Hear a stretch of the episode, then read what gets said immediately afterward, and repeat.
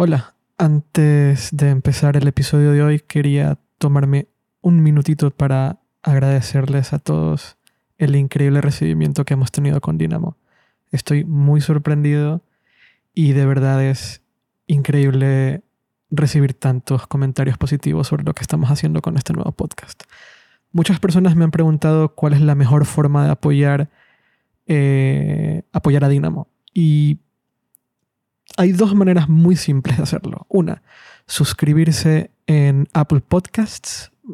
Yo sé que muchos no usan la aplicación de podcast oficial de, Apple, pero el hecho de que se suscriban ahí, aunque no nos escuchen necesariamente ahí, o si es posible escucharnos en esa aplicación, nos va a ayudar mucho porque nos, nos pone en los rankings y eso nos ayuda a que más personas conozcan la existencia del podcast. Y la segunda forma en la cual nos pueden ayudar bastante es calificando y dejando comentarios sobre Dynamo dentro de Apple Podcasts. Eso no solo nos ayuda también a mantenernos en los rankings, pero también eh, le hace saber a otras personas lo que ustedes opinan sobre Dynamo y si consideran que este podcast es bueno, pues no estaría mal que dejen un comentario y de esa forma otras personas pueden eh, entender de qué va Dynamo y que puede ser un podcast que también les guste a ellos. Sea lo que sea, el simple hecho de escucharnos, el simple hecho de dejarnos comentarios en redes sociales, el simple hecho de enviarnos correos, enviarnos mails eh, diciéndonos que han escuchado, dejándonos eh, su retroalimentación sobre lo que estamos diciendo, ha sido maravilloso y de verdad lo agradezco muchísimo.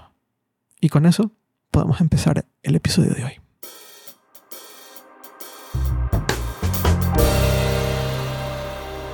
¿Qué estás tomando, Luis? Cuéntanos. Estoy tomando una cerveza, pero no es, no es Cruzcampo. ¿Qué es? es Voldam. ¿Por qué la gente toma, toma Voldam? ¿No, es horrible? Mm, personalmente, para mí, pues evidentemente no. Entiendo que haya gente. ¿Por qué la gente toma Cruzcampo? Por ejemplo, el, amigo, el amigo Nicolás toma Cruzcampo. Yo creo que eso tiene más delito.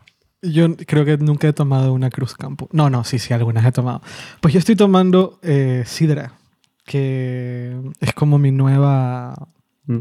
No sé, es como algo que he descubierto muy tarde aquí en España y ahora tomo mucha sidra, sobre todo ahora que hace, hace calor. Estoy tomando una sidra súper dulce que está bastante buena. Muy madrileño. ¿Tomar sidra es muy madrileño? No, no, hombre, era broma. Nada, ¿verdad? Es como del norte, de, Asturias, ¿verdad? Sí, sí, correcto. Ay, bueno, vamos a lo que vamos. Em, se acerca septiembre y se acerca el evento, el evento eh, del año. o los. o los, sí. Eh, ya nos contarás tu teoría. Em, donde se supone que se van a lanzar un montón de nuevos productos, ¿verdad? Apple va, a lanzar no solo nuevos iPhones, sino que eh, tiene pinta que se van a lanzar un montón, un montón de, productos nuevos, ¿no? Sí, mm, la verdad es que se viene un año especialmente intenso, yo creo, después de una, una conferencia de desarrolladores en la que no se lanzó especialmente bueno, no se lanzó especialmente nada, ¿no? Es que realmente no presentaron ningún producto de, de, hardware y entonces, pues después de verano viene la cosa bastante cargada.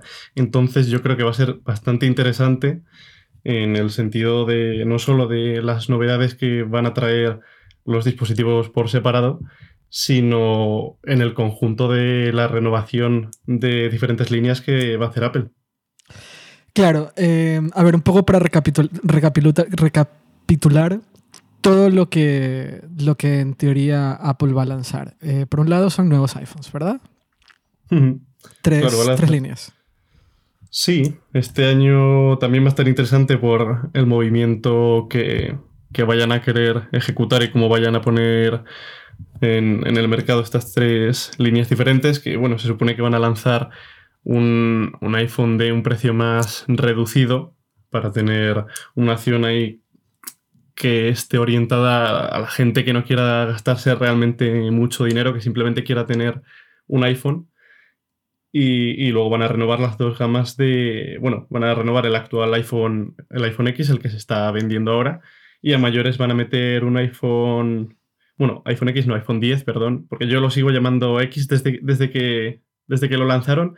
Para mí ha sido el, iPhone X, mal dicho, pero eh, veo difícil que lo corrija. Em, y luego, mm, eso, van a lanzar un iPhone 10, eh, una versión Plus, para aquellos que, estábamos deseando tener una versión Plus del, iPhone 10 desde el lanzamiento y que no la vimos. Sé que hay gente que cree, mm, me parece que tú entre ellos, que el iPhone 10 tal cual está ahora, 5,8 pulgadas, es el tamaño ideal, es un tamaño correcto, pero a mí me hace ilusión ver una pantalla más grande. A mí me pasado una cosa muy loca y es que eh, yo siempre he considerado que los tamaños Plus son demasiado grandes. Pero eh, la mejor cámara siempre estaba en el modelo Plus. O sea, el 6 Plus, el, 7, el 6S Plus, el 7 y el 8. Eh, si querías la cámara doble, tenías que, tenías que, comprarte el, el modelo grande. Y esa era la razón por la cual, y, también por el tema de la batería. Querías más batería, tenías que tener un modelo Plus. Y esa era la razón por la cual terminaba con un Plus. Pero en tamaño, siempre he considerado que el, el, tamaño del iPhone normal es el tamaño ideal. Y con el iPhone 10 me pasó un poco que me dieron un poco las dos cosas, ¿no? Eh, la mejor cámara con un tamaño decente y una pantalla, entre comillas, grande. Eh, entiendo que yo entiendo que hay, que, hay, personas que consideran que, o que quieren una pantalla más grande. Al final hay un mercado súper súper fuerte, súper super saludable de, de, personas que consideran que un smartphone debería tener una pantalla más grande. Y es normal que Apple apunte hacia ese lado. Pero no es, al menos en, en mi caso particular, sí que prefiero, sí que siento que el iPhone 10 tal y como está, es el mejor iPhone que se ha hecho. Bueno, indudablemente tener unas dimensiones más reducidas pues tiene unas ventajas indudables que son eh, poder llevarlo sin que te moleste tanto en el bolsillo, poder cogerlo a una mano, em, poder escribir sin tener que forzar mucho el pulgar va a llegar a determinadas zonas. Pero eso, yo creo que este año van a seguir diferenciando, ya veremos de qué forma lo hacen, pero yo creo que diferenciarán el, modelo Plus metiéndole algún extra más. No sé si en la cámara o en qué apartado, pero mm, yo creo que habrá una diferenciación. De todas formas, para tocar un poco por encima las características de cada uno, eh, a mí me llama especialmente la atención el modelo de, de, bueno, el modelo más barato, el que se supone que va a tener un precio más económico, que va a tener 6,1 pulgadas, pero en lugar de tener un panel OLED va a ser LCD, es decir, como el que tiene actualmente el iPhone 8 o los anteriores. Em, y es una estrategia interesante, ¿no? El hecho de buscarte una forma en la cual no comprometes demasiado la experiencia de usuario, la experiencia general de usuario, porque entre una pantalla LCD muy buena y una pantalla OLED para un usuario promedio no hay mucha diferencia pero... No, no hay ninguna diferencia, vamos. Exacto. Y de golpe le ofreces un precio mucho más accesible. Me parece una estrategia muy interesante. Y además, para ahorrar costes, se supone que van a optar también por mantener el, aluminio que estamos viendo en, estas gamas de los años pasados, en vez de poner eh, la parte trasera de cristal. Y además, a mí me parece esto también bastante interesante, el tema de que em, parece ser, si las informaciones que han ido llegando son correctas, que yo creo que sí, que van a lanzarlo en varios colores. No en varios colores, mm, el, plateado, el negro o gris y el dorado, sino que van a dar una gama amplia de colores para em, repetir, yo creo, un poco la jugada que hicieron con el iPhone 5C, solo que de una manera un poco más elegante. Ahora, una pregunta. Eh, los rumores dicen que esto de los colores solo se va a limitar al iPhone, entre comillas, barato. Sí. Ese va a ser el único modelo que va a tener esta selección de colores particulares. Sí. yo, conozco gente, yo conozco gente que ha comprado iPhones solo por el color.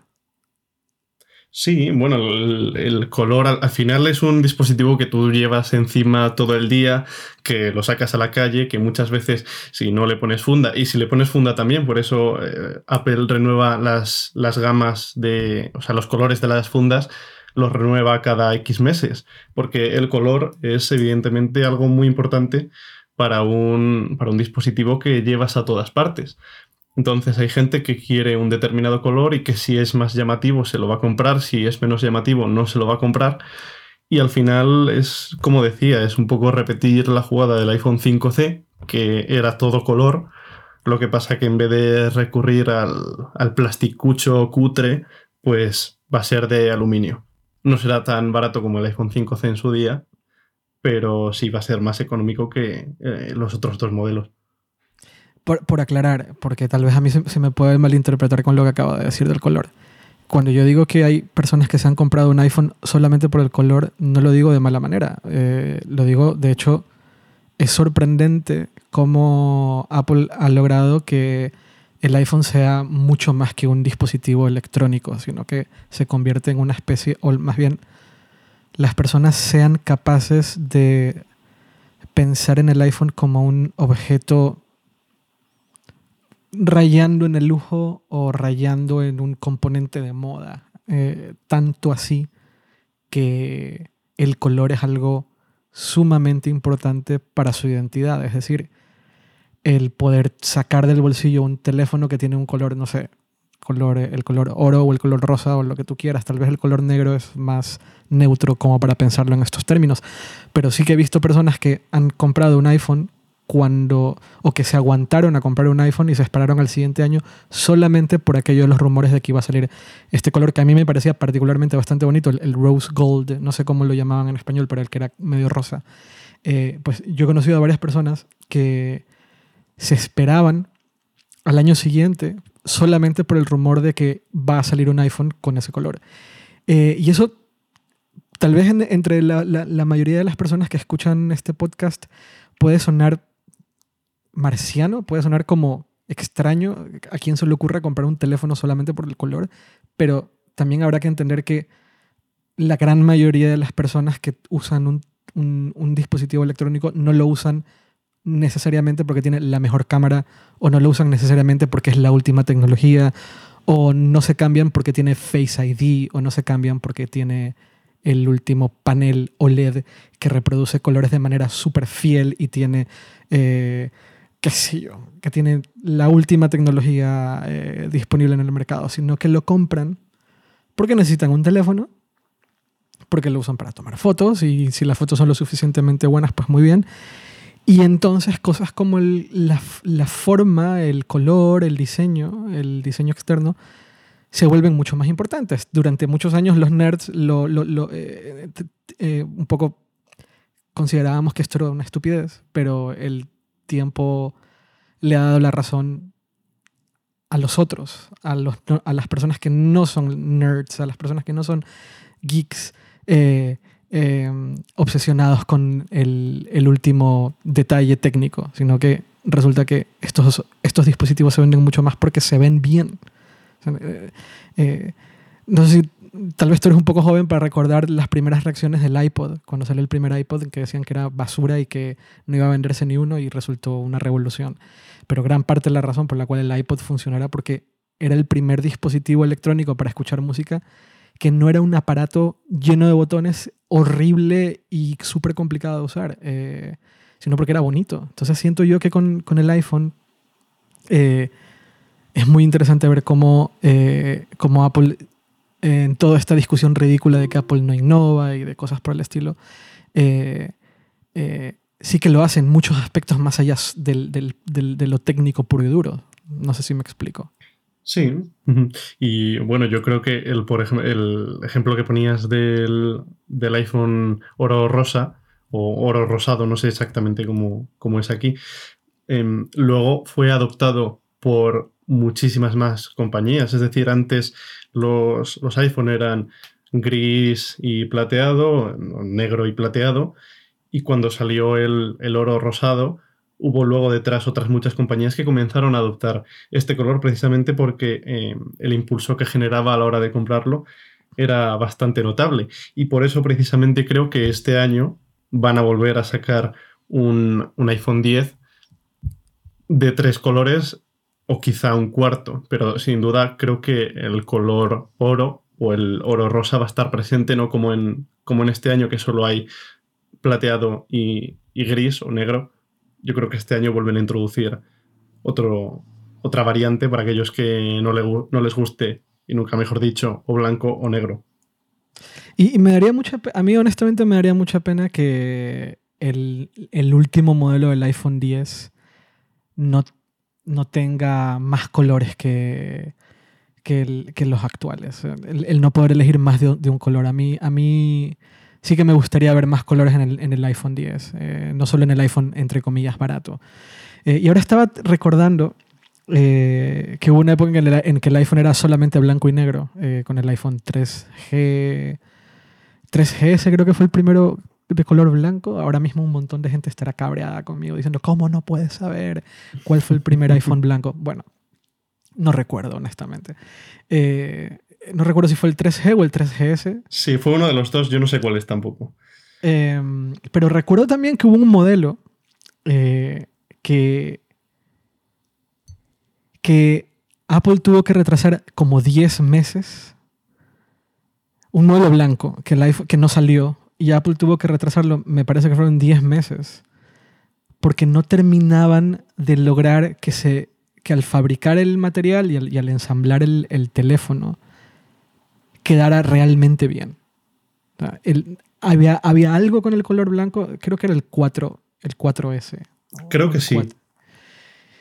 Y recuerdo esto, que pasaron, pasaron, eh, pasaron meses y, Apple seguía trazando el, el, el, modelo blanco. Y seguía trazando el modelo blanco. Y seguía trazando el modelo blanco. Y, no era un tema técnico y no era, no era un tema de disponibilidad de materiales. Era que alguien, eh, me imagino yo, que era Johnny Ive o, tal, vez un grupo de personas que deciden la última frontera, ¿no? El, el, último no, o el último sí alguien ahí decía, no, esto no termina de funcionar, esto no termina de verse del todo bien. Y preferían no sacarlo a sacar un, dispositivo que de alguna forma terminaba siendo un pelín cutre. Tal vez no todos hubiéramos notado eso que ellos notaban, pero era suficiente como para trazarlo. Eh, lo digo porque ahora que tú mencionabas esto de que una vez que Apple sacó el Rose Gold, o como se llame. Bueno, empezó con el dorado, en realidad, eh, con el 5S. Eso, es verdad. Eh, eh, sacaron un dorado y que todo el mundo decía, vaya teléfono horrible, color oro y tal, pero, pero honestamente era un dorado bastante, bastante bonito. Sí, el color champán este que decía. Ajá, exactamente, champán. Y, y luego sacaron el Rose Gold. Y, mencionabas que una vez que Apple lo, sacó, un montón de empresas, eh, y con un montón de empresas tal vez nos estemos refiriendo básicamente a, Samsung, o no sé si alguno, alguno más, eh, pero Samsung fue el primero que un poco adoptó también, creo, que OnePlus llegó a sacar su modelo oro. Pero eh, yo recuerdo que, que el color era feo, ¿sabes? Que, que era oro, era oro o era rosa, pero era feo, era... Era, hmm, era, era quizá demasiado estridente según, según qué ocasiones, porque sí que es verdad que según el reflejo, según cómo incidiese la luz, variaba un poco, pero sí que es verdad que yo creo que fue en el... Estamos quedando fatal porque es que ahora mismo no recuerdo en qué generación fue. fue. Puede ser en el 6S, cuando llegó el rosado. Sí, sí, sí, 6S. Creo, eh, no sé, me da igual. Yo sé que ahora mismo, es que yo sé que ahora mismo mucha gente dirá, esta gente no tiene idea, no tiene idea. Pero a ver, eh, aquí así mientras hablamos a veces es un poco difícil recordar fechas exactas. Pues ese color, el del 6S, sí que, sí que se nota diferencia si tú los comparas con el, con el del 7, es decir, un año más tarde, sí que hay diferencias en, la tonalidad, pese a ser el, oro rosado. Estoy viendo si hay un rose gold eh, 6. Pero no, e, efectivamente, efectivamente el primer Rose Gold fue el 6S. Y vaya que era bonito, ¿eh? El color era bonito. Mm, sobre todo llamativo porque no te esperas quizás así de primeras de una compañía como Apple, que siempre ha hecho unos productos quizá más enfocados a un sector premium, donde la, elegancia quizás se da por supuesta, que de repente te saquen un iPhone rosa. Y em, el tiempo ha terminado por dar la razón y que ha sido una decisión mm, notablemente buena. Realmente una compañía de, este calibre pues tampoco toma las decisiones a la ligera. No, no, no. Pero, pero yo entiendo que en el, momento, y a mí me pasó también, pues cuando lo ves de primeras te chirría un poco. Pero porque somos, somos, somos nerds, somos, somos el, no somos el público, o sea, no somos, no somos el target. A, nosotros no nos venden un rose gold. A nosotros nos venden un color negro y, y el blanco nos parece feo, ¿no? Es como bueno, también te digo que el, el color oro del iPhone 8, el de este año, es súper bonito. A mí me parece increíble. De hecho, si este año lo sacasen en el iPhone 10, yo no descartaría comprarme ese color porque me parece increíblemente bonito. Ah, mira, qué interesante. Yo ni lo he visto, no me fijé. Yo, más bien, mi, atención estaba en el, en el iPhone 10. Em, pero sí, sí, sí. Eh, eh, es interesante. Al menos es interesante ver cómo una empresa, como dices tú, que, que, que tira para, para, la, para el minimalismo absoluto y la ausencia de cosas, de repente te lance estos colores, ¿no? Pero lo hacen bien. El material y el, y el tono de los colores siempre... A veces cuando se hacen los lanzamientos de nuevos teléfonos, recuerdo que cuando salió el 5C, hubo mucha crítica minutos después del lanzamiento y a mí me tocó, a mí me tocó estar en el evento y, y, después ir a, ir a mirarlos. Y recuerdo haber dicho, honestamente son muy bonitos. Eh, en directo el color funciona muy bien. Y un montón de críticas, estás loco, qué clase de comentario es ese, ya está el fanboy diciendo que el 5C es bonito cuando son horripilantes. Y al final mira que se vendieron demasiado, se vendieron demasiado bien y los colores funcionaban muy bien porque en directo ibas a una tienda y tenías el objeto en la mano y te das cuenta que era, que era un color muy llamativo y muy interesante, que lo suficiente para que mucha gente vaya y lo compre. Sobre todo el público más joven, yo creo. Al final es lo que se pretendía con el iPhone 5C, que al final era un teléfono, mm, pues eso, más barato que el, el tope de gama de ese año. Y yo creo que un poco es lo que se persigue también con este, con el supuesto iPhone que van a lanzar este año, que de momento supuesto, que no hay nada confirmado, pero con ese iPhone más barato es nuevamente perseguir al público joven con menor precio y con una oferta de colores que llame más la atención y que, que te entre por los ojos directamente. De acuerdo. Y bueno, pasando de, los nuevos iPhones, eh, ¿qué más productos hay? ¿Nuevos iPads probablemente? Mm, probablemente, vamos, me extrañaría mucho que no, que no los hubiera. De hecho, bueno, las últimas filtraciones ya lo hemos estado viendo con iOS 12, que dice que más o menos em, se puede confirmar que están trabajando en un reconocimiento facial que se pueda desbloquear el terminal en horizontal. Para mí cuando salió, e, ese además fue un rumor que salió, no ha salido de los de hace poco, salió pues igual hace un par de meses. Y para mí eso es una confirmación clarísima de que, de que se está trabajando en un, en un iPad con, con, desbloqueo por reconocimiento facial, más allá de, ahora los últimos que han salido de, las betas de iOS 12 que ya te dejaban ver otras cosas, pero em, que, iOS 12 tenga soporte para el desbloqueo en horizontal, cuando esta es la posición en la que muchas veces se tiene o se usa el iPad por defecto, mm, para mí es una confirmación clarísima de que, de que Face ID estará presente en, en los iPad Pro.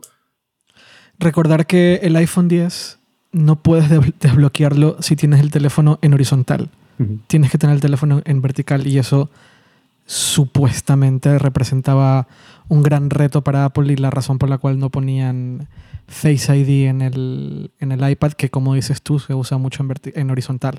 Pero es verdad que, que, es ridículo, o sea, simplemente adaptar la tecnología, no, nada más, ¿no? Sí, mm, bueno, yo realmente no sé si, si fue quizá un reto tan grande como para que esa fuese la decisión única de no lanzar una generación eh, anterior de iPad con, este sistema. o más una cuestión de cederle todo el protagonismo de Face ID a un iPhone 10, que era la novedad absoluta, que era el, iPhone del décimo aniversario, que era em, eh, más caro, tenía un precio mayor que, otros años y que había que vender sí o sí. Entonces esa era una exclusividad muy importante que, tenía y tiene el, el iPhone 10 porque ningún otro fabricante de momento ha replicado con con fidelidad el sistema que tiene Apple para desbloquear el teléfono.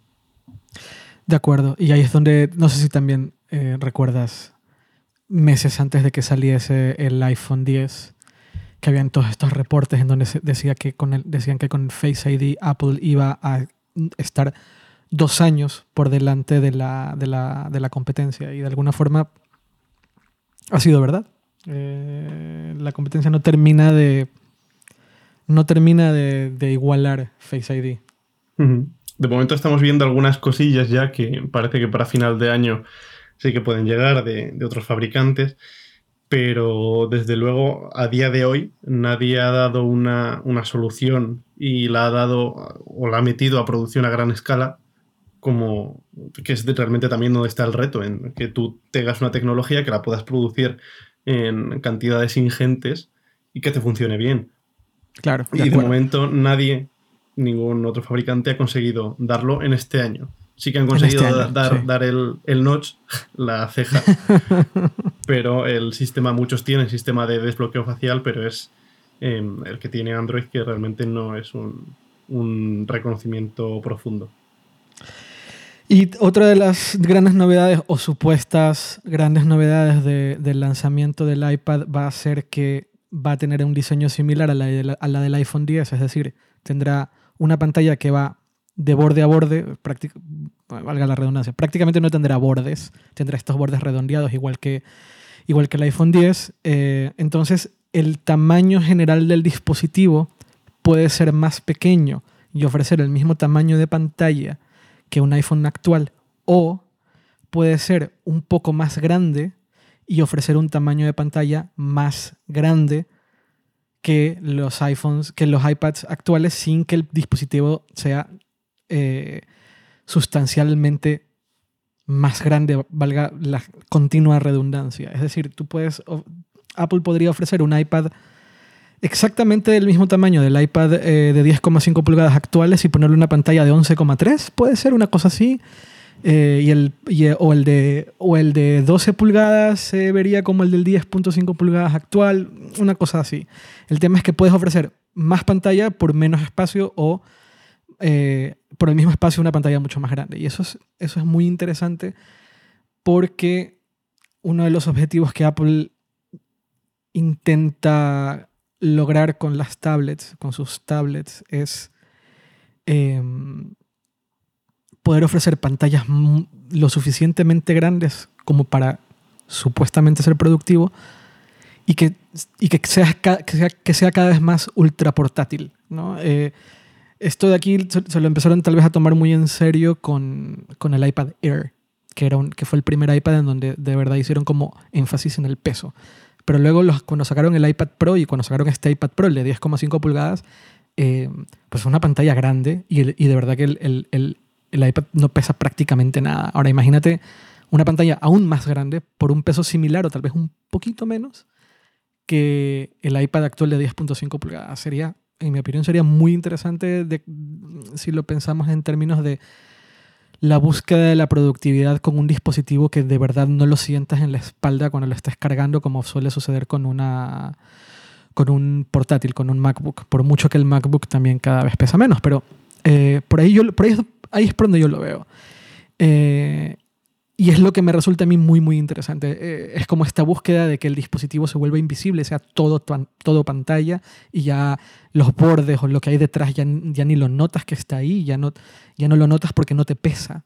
Eh, y eso, eso para mí, al menos en términos de, de hardware, me resulta, para, para, yo, para mí que uso mucho un iPad, a mí me resulta muy atractivo. Todavía estamos con el pseudo problema de que, de que el iPad no termina de ser el dispositivo de productividad o el dispositivo profesional que muchos quisiéramos. Pero es un pasito más hacia ese lugar. yo veo más que mantengan el tamaño que tienen ahora y, y aumenten la pantalla, obviamente. Es decir, no, no creo que vayan a, a hacer tabletas más pequeñas y conserven el tamaño de pantalla de ahora, por ejemplo. ¿No crees? Mm, yo creo que no. Yo creo que va a ir más encaminado, igual que en el, que en el iPhone 10 Plus, o como se llame, que se supone que van a mantener el, más o menos el tamaño que tiene ahora el, el modelo Plus, pero le van a meter más pantalla, pues yo creo que con el iPad puede ocurrir lo mismo. Van a hacer algo similar. Sí, tiene sentido. Ya acostumbras al, al consumidor a un tamaño y lo que haces es meterle más pantalla que es interesante. un, iPad Pro del tamaño de mi iPad 10.5 con 11,3 pulgadas, por decir algo o lo que sea, me resultaría muy interesante. Ahora solo falta que el software un poco también colabore, ¿no? Que lleguemos a un punto en el cual de verdad esas 11 pulgadas o lo que sea me resulten muy me resulte de verdad un dispositivo de producción y no simplemente de de, consumición y un poquito producción. Pero bueno, eso será discusión para otro podcast, supongo. Em, vale, entonces, nuevos iPads. Que nuevos como, iPhones. como apunte, eh, los iPads se supone que no van a tener notch, es decir, van a aumentar pantalla, pero va a ser simétrica. Que tiene todo el sentido del mundo, teniendo todo el espacio horizontal, o sea, todos los bordes son, mucho más grandes que en, en un iPhone, por supuesto que puedes meterle, más largos, por supuesto que puedes meter todos los componentes de la cámara de Face ID, los puedes meter en el propio borde sin necesidad de meter un notch, ¿no? Correcto. Y sin necesidad de hacer el borde exageradamente amplio. Exactamente. Vale, entonces, nuevos iPhones, nuevos iPads. Luego, eh, bueno, el gran rumor este que llevamos, no sé, dos años, de nuevo, del, finalmente el reemplazo para el MacBook Air. Sí, eh, bueno, llevamos oyéndolo ya mucho tiempo, como dices. Alguna vez tendrá que sonar la campana.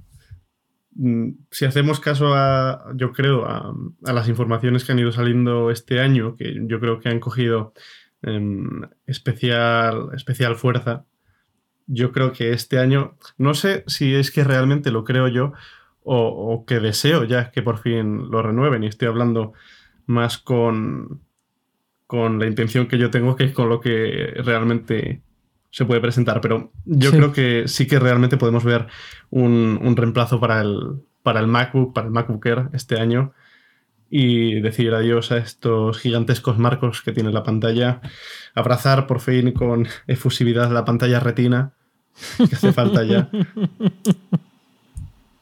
Sí, de acuerdo.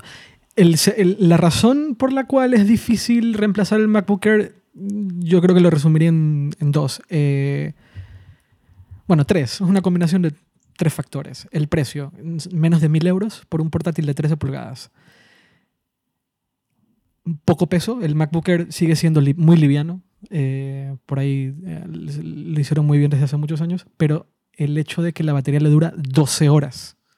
Tienes Tienes un producto que te da 12 horas de batería, que sigue funcionando bien, que no pesa, que pesa poco y que cuesta menos de 1000 euros y que además es, una, es un Mac. Ese, ese factor, esa combinación de, factores es lo que hace, por un lado, que sea un, un dispositivo todavía muy popular, pero que para Apple sea tan complicado de reemplazar. Porque si le metes una pantalla retina, el precio aumenta, deberías de hacer un portátil que pese menos que el MacBook Air actual y deberías de hacerlo de tal forma que la batería, a ver, si no va a durar 12 horas de batería, pero es que al menos te dure 10. Es difícil mm, que todo eso cueste menos de mil dólares y que se mantenga, mantengan los márgenes en los cuales Apple está acostumbrado a manejarse. Sobre todo con Tim Cook al frente, que es una persona obsesiva con los márgenes de ganancia.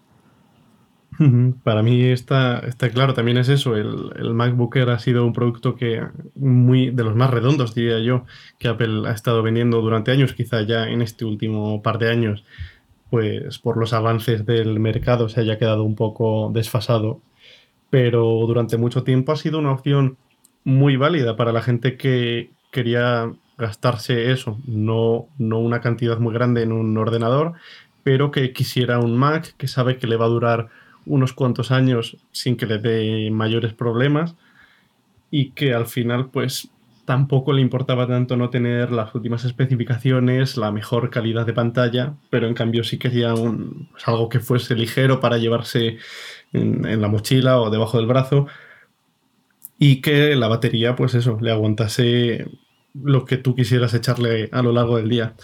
Claro. Y eh, pues veremos, veremos lo que, lo que se sacan de la manga este año para mí, yo creo que ah, habrá una especie de fusión entre la gama de los MacBook, ah, eh, los MacBook a secas actuales. Los de 12 pulgadas, ¿no? Sí, y, el MacBook Air. Y, sí. y pues veremos lo que, lo que dejan. Mm, de momento parece claro que van a renovar los, los procesadores, que sería un, crimen que no lo hicieran. Y digo yo que la pantalla retina porque sería, sería ya también otro crimen. Mm, con que hiciesen eso, más o menos estarían, estarían salvando ya lo que viene siendo pues esa, esa gama de entrada. Vale, y eso con, eso con el reemplazo del MacBooker. Y por, no por último, pero otra cosa que tal vez veamos lanzando, que se lance ahora en septiembre, son nuevos Apple Watch. Y la novedad es que también adoptarían un diseño similar al del iPhone 10, es decir, menos, mucho menos bordes, pantalla más grande en el mismo tamaño total del dispositivo. Sí, em, bueno, el, Apple Watch yo creo que le va tocando también una renovación em, de cara a la galería, ¿no? Que es esto, es una renovación a priori más estética entonces, se supone que van a aumentar la pantalla del, modelo pequeño de 1,3 pulgadas a 1,57. Estas son cifras demasiado exactas para ser rumores, pero bueno. Sí. Y de, y de 1,5 del modelo grande a 1,78 pulgadas. Es decir, la, la pantalla del nuevo modelo pequeño sería más grande que la pantalla del modelo grande actual. Es decir, actual, claro. Sí, se gana en pantalla bastante de confirmarse esto. Pero entender, porque esto es algo que para mucha gente es muy importante, gente que usa Apple Watch, el tamaño total del dispositivo se mantiene. Es decir, si tienes una muñeca pequeña, no significa que, que ahora que no significa que como la pantalla va a ser más grande, el reloj va a ser mucho más grande. No va a ser igual de pequeño, se va, se va a ver igual en tu muñeca, simplemente, a ver, la mejor forma de entenderlo es ir y mirar, mirar un, Apple, si no tienes un Apple Watch, eh, ir y mirarlo en la, web y mirar, el, mirar los bordes que tiene ahora mismo el Apple Watch. Imagínenselo sin esos bordes. Imagínense que la pantalla se expande a, a toda la parte frontal del dispositivo. Eh, entonces la pantalla, aunque es pequeña, es mucho, va a ser mucho más grande. Y eso es eso para mí es de las cosas más interesantes de este año. Yo diría que casi más interesante que el propio iPhone, la, propia renovación del iPhone. Porque yo creo que hay... Eh, creo que pasó con el, con el Apple Watch, creo que ha pasado lo mismo que pasó con, el, con los primeros tres años del, iPhone, en que costaba entender bastante, nos costaba entender bastante la utilidad de un, de un, smart, de un smartphone en aquellas épocas, donde el, Apple Store apenas tenía uno o dos años, eh, en donde las aplicaciones pues eran muy flojillas y las, pantallas eran muy pequeñas como para hacer cosas lo suficientemente productivas eh, o, para, o para usar software que, en movilidad de verdad te diera, te diera valor y utilidad. Pero eh, el hacer crecer pantallas en dispositivos tan pequeños que definitivamente harán que su utilidad aumente. Y yo creo que ese cambio de pantalla, aunque sea tan sutil, creo que hará una diferencia muy grande. Eh, yo, creo que le, yo creo que va a ser como el antes y el después de lo, de lo que nosotros concebíamos como el Apple Watch. Tiene que haber también una mejora sustancial en el, en el, en el, en el procesador para poder ejecutar eh, aplicaciones que es cada vez más rápido. Yo creo que la, generación actual lo hace bien, pero todavía queda un poco. Pero eso me emociona a mí más que el propio eh, el propio iPhone. Y una cosa más. Em, todo lo que tiene que ver con wearables de Apple. Ahora mismo los wearables de Apple se limitan a dos dispositivos, a, al Apple Watch y, al, y a los AirPods. Pero en mi opinión, lo que Apple ha hecho con los AirPods y lo que Apple está haciendo con el Apple Watch es un nivel de innovación que, bueno, no, no es una opinión, es un hecho. Nadie más está ahí. No hay ni una sola compañía que esté haciendo el equivalente por el precio que tienen estos dispositivos. No hay compañía que tenga un competidor real para, para los AirPods. No hay. Y no hay ninguna compañía que haga un smartwatch que sepa hacer la mitad de lo que está haciendo el, el, Apple Watch ahora mismo. Tal vez ahora no parece mucho porque las ventas no son demasiado altas, pero en cinco años el trabajo que está haciendo ahora mismo Apple con los wearables va a ser sin duda lo que va a llevar a, de nuevo va a poner a Apple en una posición muy privilegiada como la tuvo con el iPhone 4, 4S, cuando estaban en aquella época en que de verdad nadie los alcanzaba. Después, en un año, año y medio más tarde, muchas otras empresas lo alcanzaron porque al final entendieron cómo hacer móviles. Pero creo yo que el tema de los wearables y lo que sea que venga en el futuro, yo sigo creyendo que Apple, no sé si Apple saque lentes o gafas. Yo, yo todavía estoy muy escéptico de ese tema, pero sí creo que los AirPods y el futuro de los AirPods tienen mucho recorrido, más del que nosotros nos imaginamos. De verdad creo que habrá un momento que van a haber unos AirPods que no, solo van a funcionar con Bluetooth, sino también con Wi-Fi y eso va también a ser una cosa muy... va a cambiar mucho la percepción de, lo que se puede y no se puede hacer con unos AirPods. Eh, y creo que el Apple Watch también tiene mucho recorrido. El, el, cambio, el tamaño de pantalla es uno de ellos, pero yo creo que van a haber muchas más cosas.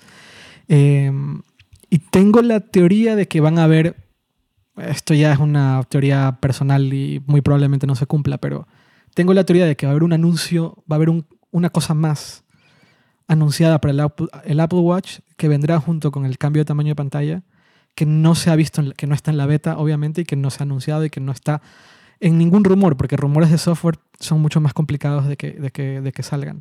Eh, yo creo que va a haber una cosa más. No sé qué, pero yo creo que va a haber una cosa más que van a anunciar en septiembre con el Apple Watch junto al cambio del tamaño de la pantalla. Para mí, eso, y, espero que también anuncien nuevos, nuevas versiones de los AirPods, para mí ahí es donde de verdad deberíamos de poner mucha más atención sobre lo que está haciendo la compañía. Que los iPhones, bien, y son los que llevan, son los que, los que, los que un poco mandan en términos económicos, son los que más dinero generan. Pero hay mucho camino por recorrer en términos de innovación y utilidad detrás del hecho de hacer que la gente saque menos el iPhone de su bolsillo. Y que la tecnología nos permita estar mirando hacia el frente en vez de estar mirando hacia abajo a una pantalla. Yo creo que ahí hay mucho recorrido y cada vez la, la sociedad en general va a demandar más dispositivos que nos permitan estar conectados sin tener que estar mirando una pantalla todo el tiempo. Bueno, hay que dar la predicción entonces para, el evento, a ver si la cumplen o no. Em, te iba a decir, de los AirPods, realmente no sé em, si tú te acuerdas, pero eh, en el evento del año pasado dijeron que había una carcasa nueva. Sí, claro, claro, inalámbrica. sí, de carga inalámbrica. Eso digo yo, que podrá llegar también este año. No sé si recordarás también una base de carga inalámbrica que podía cargar tres dispositivos a la vez, maravillosa, fantástica. Ojo, que el AirPower, el AirPower tiene un procesador A8. Sí. un A8, ¿no? Es muy fuerte. De, momento no tiene nada. bueno, el, rumor decía que el AirPower, tenía un procesador, el procesador, un A8, si no me equivoco, y lo cual me parece a mí muy loco. Sí, em, quizás realmente por ahí puedan, puedan salvarse en la presentación y, y, poner una excusita para la demora. Pero eh, sí, creo que realmente em, si, consiguen em, presentarlo este año, que ojalá sea así, porque ya, ya me parece que canta un poco.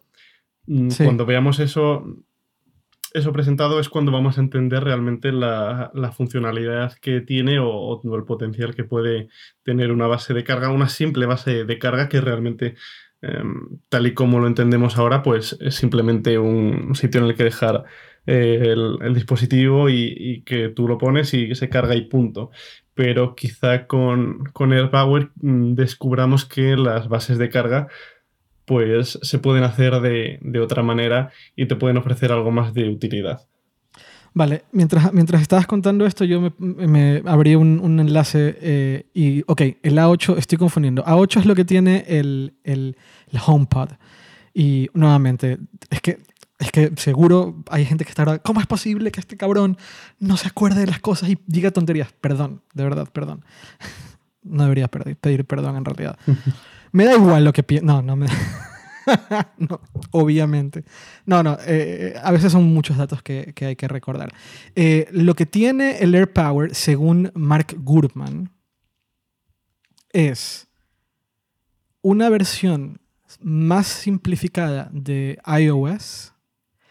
Y sí que habla de un, microprocesador eh, de Apple. No dice qué versión del procesador probablemente yo recordaba A8 porque es el que tiene ahora mismo el, el, HomePod, pero sí tendrá una 8 o una 9 o una 7, tendrá un A, no sé qué, em, y sí que tendrá iOS. Ahora, ¿para qué y por qué una simple alfombrilla de carga tiene iOS y tiene un microprocesador, sea cual sea? Es interesante. Da para pensar muchas cosas, probablemente solamente, eh, de acuerdo al propio Gurman, todo esto es simplemente para poder administrar cuánta carga le tira a cada dispositivo, dependiendo de cuáles ponga sobre la alfombrilla, ¿vale? Pero igual da para pensar eh, en posibilidades futuras, tal vez. No estoy seguro, pero es interesante que una alfombrilla de carga tenga iOS. Desde luego.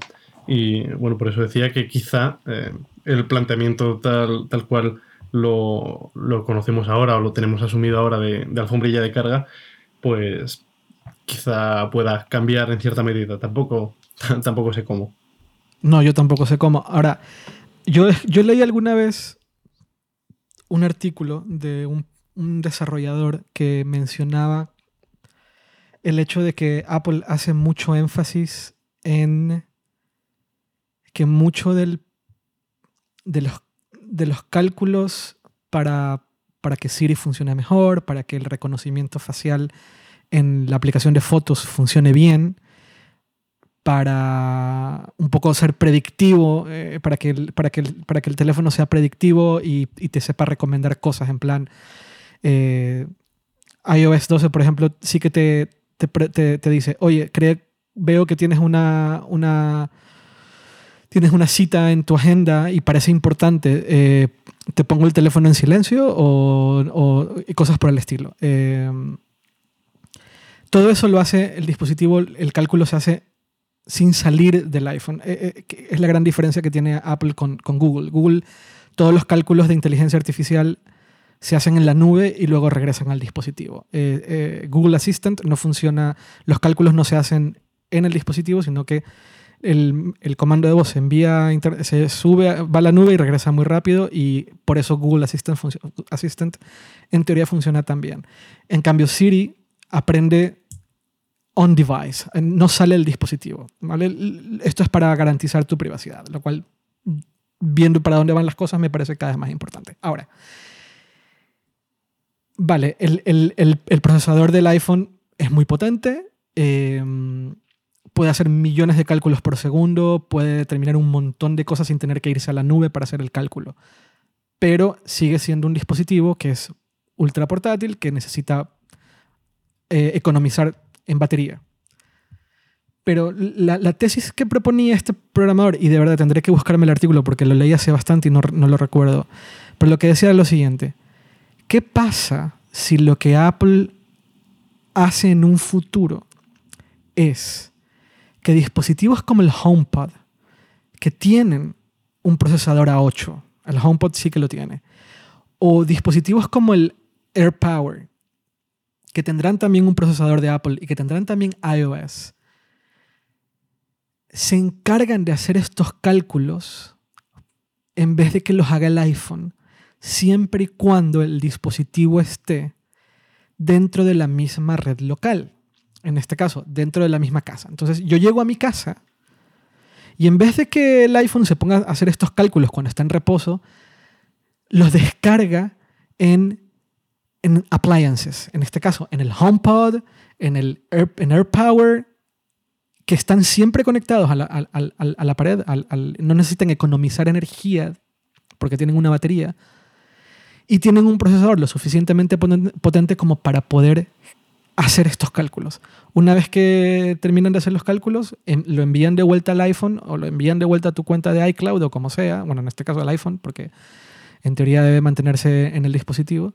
Y de esa forma no solo ahorras batería en el iPhone, sino que esos cálculos se harían mucho más rápido que lo que se están haciendo actualmente. Obviamente, pones en ventaja a quien tenga un HomePod y pones en ventaja a quien tenga un, un, AirPower en casa,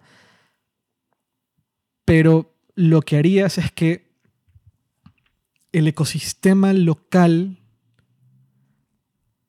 trabaje trabajen entre ellos de manera de mejor forma, además sin que tú lo entiendas, sin que tú sepas qué está ocurriendo. El, Apple TV podría hacerlo. El Apple TV tiene un procesador lo suficientemente potente como para hacer ese tipo de cosas. Y como todo esto ocurre detrás, detrás de, detrás de cámaras, por decirlo de alguna forma, y mm, todo está súper cifrado, entonces no tienes que temer por tu, por, tu, por tu privacidad. Todo está cifrado, son cosas que están en tu propia casa, no salen de tu red local. Eh, y eso era lo que proponía este, este, este desarrollador. No tendré, tendré, que buscar el artículo y, lo, puedo poner en, en las notas del podcast. Pero a mí me resultó sumamente interesante la posibilidad. Yo creo que no va a pasar por cómo funciona Apple, que eh, estas cosas tal vez se compliquen demasiado todo, pero es una de las cosas más interesantes que Apple podría hacer hoy mismo para acelerar el, cálculo de, tareas, de tareas repetitivas. Por ejemplo, indexar eh, los mails que has recibido, indexar los mensajes de, iMessage que luego eh, Siri los puede usar. Em, indexar tu, libreta de contactos. Hay un montón de tareas de indexación que requieren poder de procesamiento puro y duro, que los tiene que hacer el iPhone ahora mismo, que perfectamente los podría hacer el HomePod. Eh, y sería muy interesante. Y, si, el, y si el AirPower, cuando, cuando pones el AirPower, cuando pones el, el, el iPhone sobre el AirPower, que está tocándolo de alguna forma, eh, y en ese momento empieza a transferir eh, datos, para ayudar al, al, iPhone a, a, hacer cálculos. A mí me resulta de las cosas más interesantes que puede llegar a hacer Apple con todo ese hardware que está ahí como descansando y esperando a que le digas que reproduzca una canción, una canción o esperando a cargar simplemente un dispositivo. Yo creo que se podrían hacer muchas más cosas. Pero insisto, según yo, Apple no lo va a hacer. Pues bueno, eso, eso desde luego no lo vamos a ver este año. Em, veremos si, si, en sucesivos. Desde luego es interesante. Así que, eh, por recapitular, es que estaba mirando aquí una cosa que me había dejado del, Apple Watch antes. Em, se, está rumoreando o, se, puede prever que em, quizá Apple comience a, bueno, comience a dar por separado o cifras de venta del, Apple Watch en sus reportes trimestrales, o bien que en septiembre anuncie que han llegado a los 50 millones de unidades vendidas. Y eh, en, base a eso, eh, simplemente para reafirmar lo que decías, eh, que actualmente hay pocos fabricantes que estén haciendo lo que está haciendo Apple con, con, el reloj.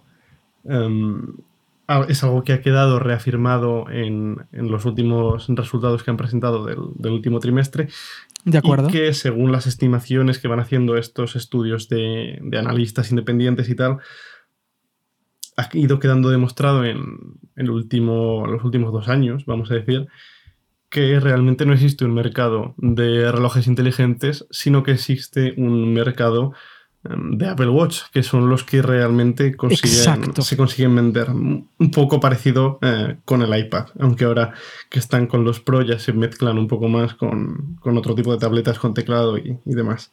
Pero en el, Apple Watch es bastante notorio.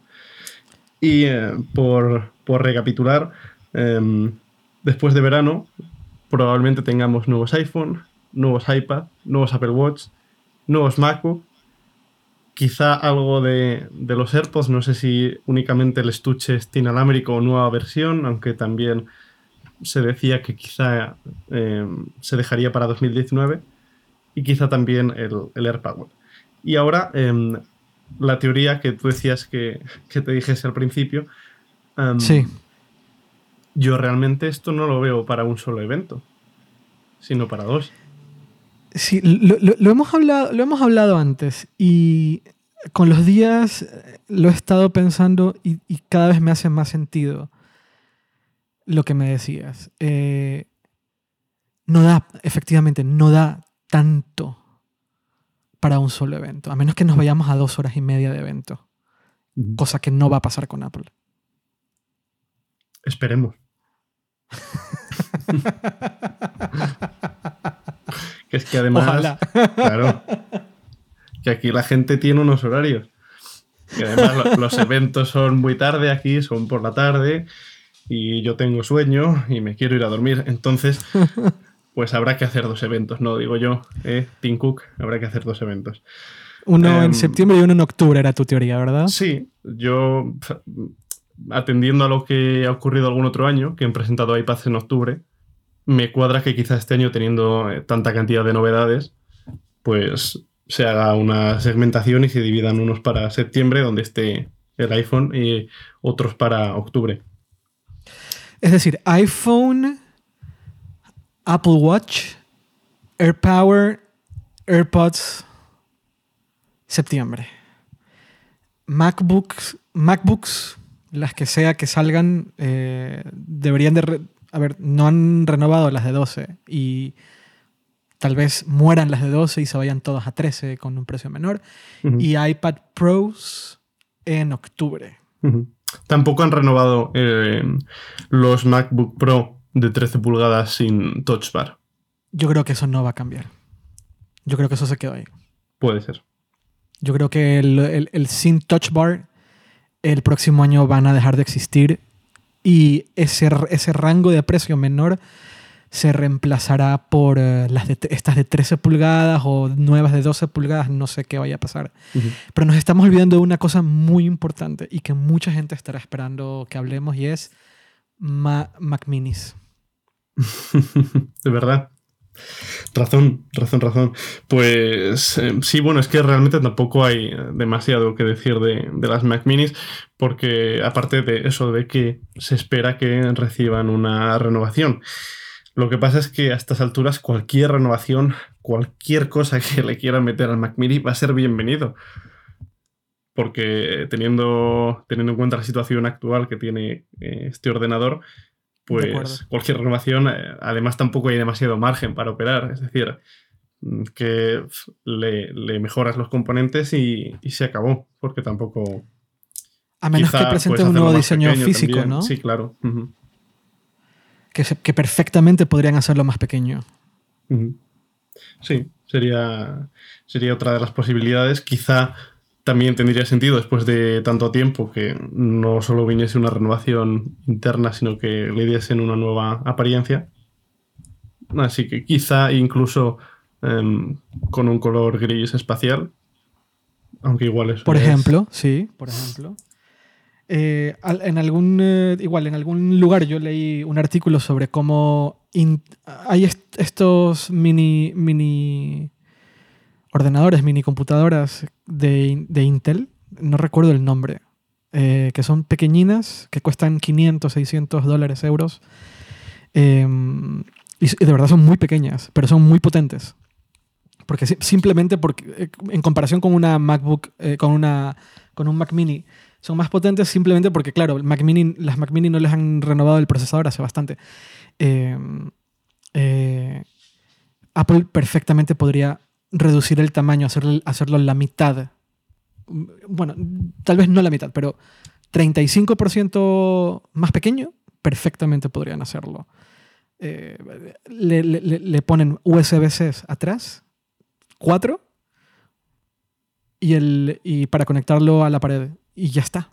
Y, tienes un, un, dispositivo más pequeño, eh, con un muy buen procesador. Eh, es que Apple perfectamente podría hacerlo, perfectamente podría hacerlo. Y no entiendo por qué no. Pues una razón más para que sean dos eventos y no uno. Pues sí, es verdad. Eh, eh, es posible que al final lo que veamos es un... Eh, a ver, de lo menos descabellado, conociendo un poco, mirando en el pasado lo que ha hecho Apple, tal vez lo menos descabellado es un evento de, de Macs, centrado en la Mac. Eso tal vez sería lo menos descabellado. No, no creo que actualicen el, el, iPad, el, Apple TV. No, no, hay nada que actualizar con el Apple TV. Pero un evento de Mac, no, no hay que pensar en que este año también van a lanzar una renovación de la, del Apple TV porque no hace falta.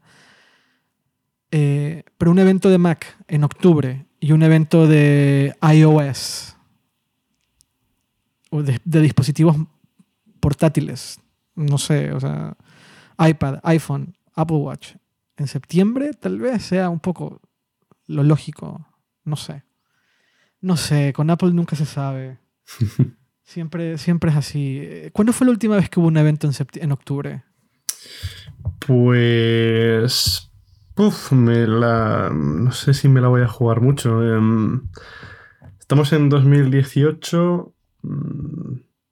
2016, 2015, puede ser. No sé, yo. yo ¿y, de qué fue el evento de. ¿Tú recuerdas de qué fue el evento de, de octubre de Apple? Bueno, esto es más difícil todavía. Yo creo que fue de, de, iPad y de Mac. Pero. Pero bueno. Estoy tratando de recordar, porque. Y estoy tratando. Mientras estamos hablando, estoy. Ah. 2011 hubo uno. Octubre 4 del 2011. Mira, en, 2016 hubo, hubo en septiembre y en octubre. ¿Sí? Es verdad, sí. El de, octubre. fueron, eh, fue de Mac solo. MacBook Pros, la, generación nueva de MacBook Pro. Sí, sí que lo recuerdo. Es verdad, mira, tienes toda la razón. 2000, no fue hace tanto. Y en 2015, 2015 no hubo evento en octubre. 2014 tampoco. Es decir, 2016 se lanzó Hello Again, se llamó el evento. Nueva generación de MacBook Pros. Es verdad, yo recuerdo ese viaje. Yo me acuerdo del, banner este que hicieron con el Hello Again del, de los MacBook, o de los MacBook, de los Mac. Por el momento tenemos, en 2018 hemos tenido, en, 2018 hemos tenido ya dos eventos. Ojo, 2018 hubo el evento de marzo, que fue, a ver, fue en los iPads baratos, básicamente. El evento de educación en, que se celebró en Chicago además. Sí. Em, y el Developers Conference, que, que fue en junio, donde no se lanzó ni una nada, solamente se habló, se centraron en iOS 12, con toda la razón. Eh, iOS 12, macOS eh, Mojave y bueno, WatchOS y tvOS. Y aquí nos quedaría. ¿Te imaginas un año en donde, hay, donde hace Apple cuatro eventos? Sería interesante. Hombre, a mí extrañarme, tal y como están las cosas ahora mismo, no me extrañaría. Curioso. Ojalá, ocurra. Eh, siempre viene bien. Siempre es interesante que, haya más de, más de uno o dos eventos. Otra cosa que quería hablar, ya dejando un poco a un lado esta gran recapitulación de todo lo que en teoría viene en unas semanas. Em, hoy cuando hoy, hoy que grabamos este, este podcast, eh, publicamos en Hipertextual eh, sobre una patente. de que en un futuro Face ID podría llegar a las Macs. ¿Es algo que a ti te hace sentido? Mm, bueno, el planteamiento tal, tal, y como, tal y como está en la patente es que el Face ID mm, permitiría en un futuro, me imagino bastante lejano, eh, controlar o hacer determinados gestos para mm, moverse por la interfaz del Mac.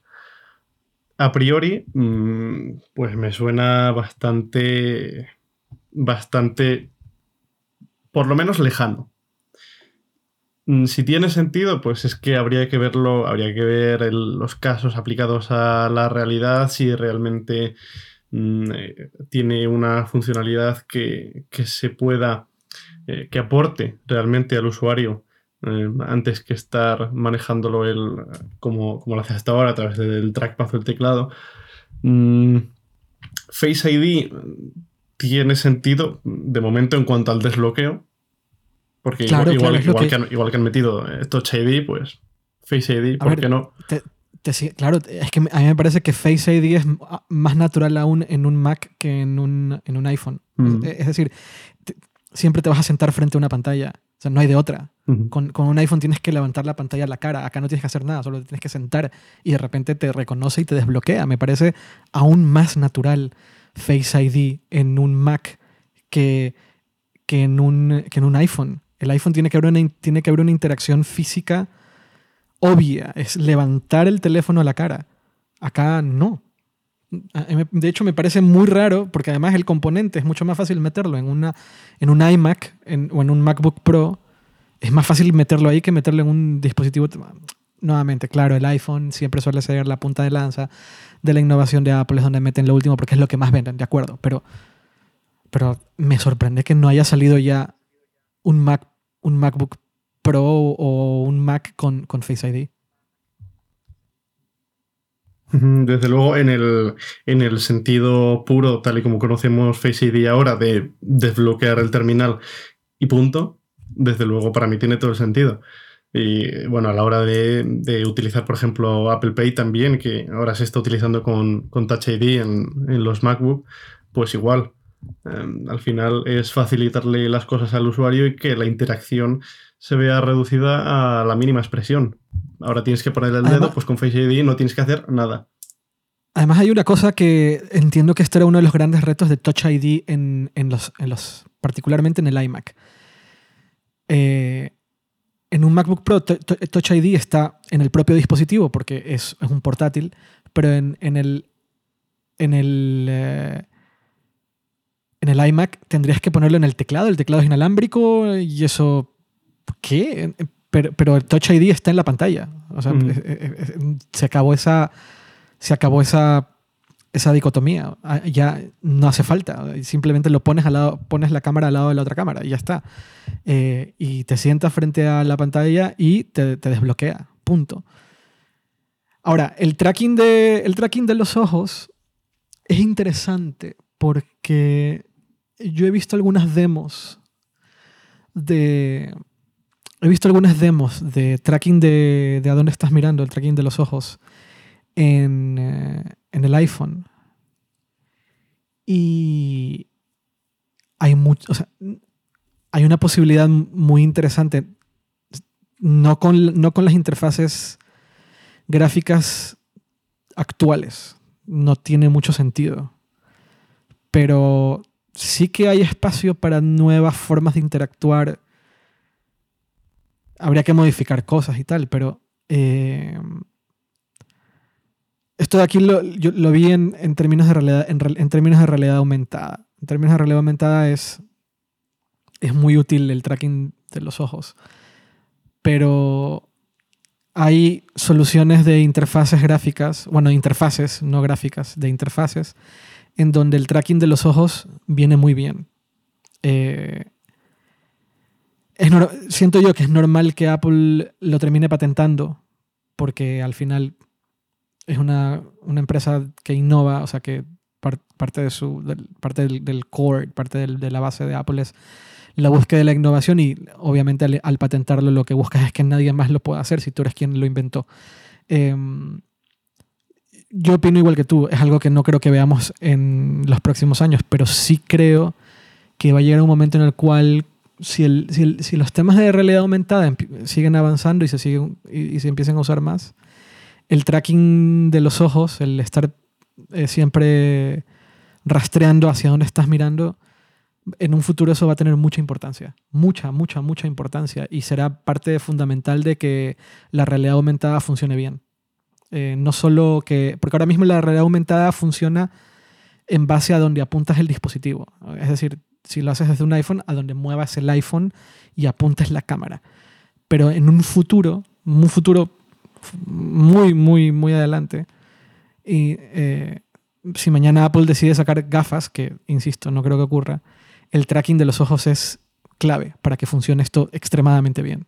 Eh, ya no solamente es hacia dónde mueves la cabeza, porque ahora mismo cuando piensas en la realidad virtual o en la realidad aumentada, cuando, eh, es hacia dónde mueves tu cabeza entera para apuntar a algo. Pero eso no es práctico. Lo práctico es mirar hacia algún lado y que pasen cosas y que el dispositivo sea lo suficientemente inteligente para entender hacia dónde estás mirando y en base a eso reaccione. Y eso es parte fundamental de lo que haría que la realidad aumentada o la realidad virtual no sea eh, rara. Porque ahora mismo en una realidad virtual para, para mirar algo tienes que mover toda tu cabeza. Y a lo que estás mirando no tiene manera de saber si lo estás mirando, a qué parte del objeto estás mirando, hacia arriba o abajo. Pero con el tracking, de, con el tracking visual sí que podrías hacerlo. Y quien sepa, el quien domine la tecnología del tracking visual, de hacia exactamente hacia dónde estás mirando y mientras más exacto sea, es un poco como las pantallas retina ahora, o sea, es, como la resolución ahora. la mejor pantalla, pues un poco en, en, el futuro, quien sepa exactamente hacia dónde estás mirando y con una exactitud nanométrica, esa es la empresa que va a ganar. Entonces, por eso resulta interesante que hayan patentes relacionadas con el tracking de ojos. Pero también es interesante ver cómo la tecnología que está detrás de Face ID sí que es capaz ahora mismo de hacer cierto tracking de ojos. Y, hay muchas demos. si lo buscan en Google, eh, perdón, en Twitter, hay algunas demos eh, donde puedes ver cómo sí que hay un tracking de los ojos y que funciona con relativa efectividad. Ahí es donde hay, eh, hay mucho futuro.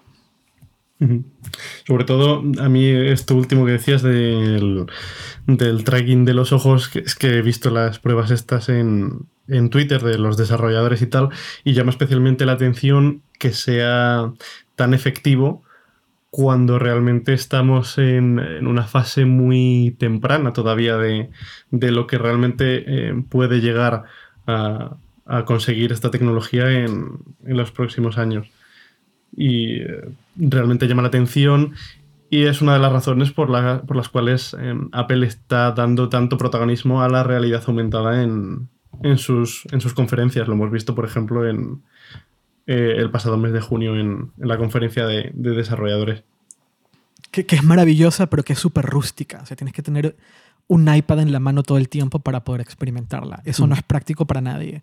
Eh, funciona muy bien para una demo, pero un poco se queda ahí. Eh, hay, hay, hay, aplicaciones muy particulares en donde tener realidad aumentada con un iPad o con un iPhone pues tiene sentido, pero eso es como baby steps, eh, los pasos primer, los primeros, primeros, primeros pasos de una tecnología que en teoría en el futuro va a tener mucho protagonismo. Eh, alguna vez hablaba con, en otro podcast, hablaba con, en otro podcast que se llama Esto no pasaba con Jobs.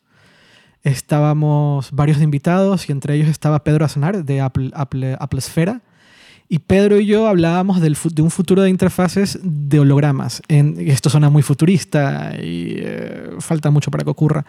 Pero algo que decía Pedro, y yo estoy totalmente de acuerdo, es el primero que domine un holograma gana, porque entonces ya la interfaz no está limitada a los cuatro bordes de una pantalla. Ya te expandes a donde tú quieras. Y el primero que lo logre, el primero que domine una interfaz gráfica basada en hologramas, ya sea eh, que, estén físicamente ahí o que sean por medio de realidad aumentada, pero claro, entonces tendrías que tener unas gafas o tendré, tendrías que tener eh, lentes de contacto y yo no sé si realmente estemos dispuestos a vivir así, pero bueno, ya veremos en el futuro. Eh, ese gana. Y, y en el momento en el cual las interfaces salen de la pantalla, todo cambia, todo cambia, todo cambia. Eh, dejaste de sacar el teléfono del bolsillo. O sea, ahí es, eso es clave. Dejar de sacar el teléfono del bolsillo. Es, es rústico interactuar con la tecnología mirando una pantalla de 5,8 pulgadas o de 6,3 pulgadas o de 6,5 pulgadas o lo que sea que tenga el Note. Eh, e ir por la calle caminando mirando al suelo y mirando una pantalla y, eso es arcaico. Eso es... Es que lo es. Em, en, ese podcast, yo esto ya es muy filosófico, pero para mí el futuro es Her. La película Her, em, que si no la han visto, por favor mírenla ya. Em, ese es el futuro que yo quiero. Un futuro en el cual la gente interactúa con la tecnología. En, esa película se interactuaba por medio de una especie de AirPod, pero en un solo oído y que duraba la batería todo el día.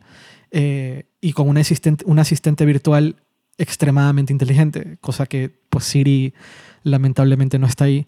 Em, pero que toda, toda la interacción personal que tenía esta persona con la tecnología y con el Internet lo hacía por medio del asistente virtual. Y cuando tenía que trabajar sí que se sentaba frente a un, monitor.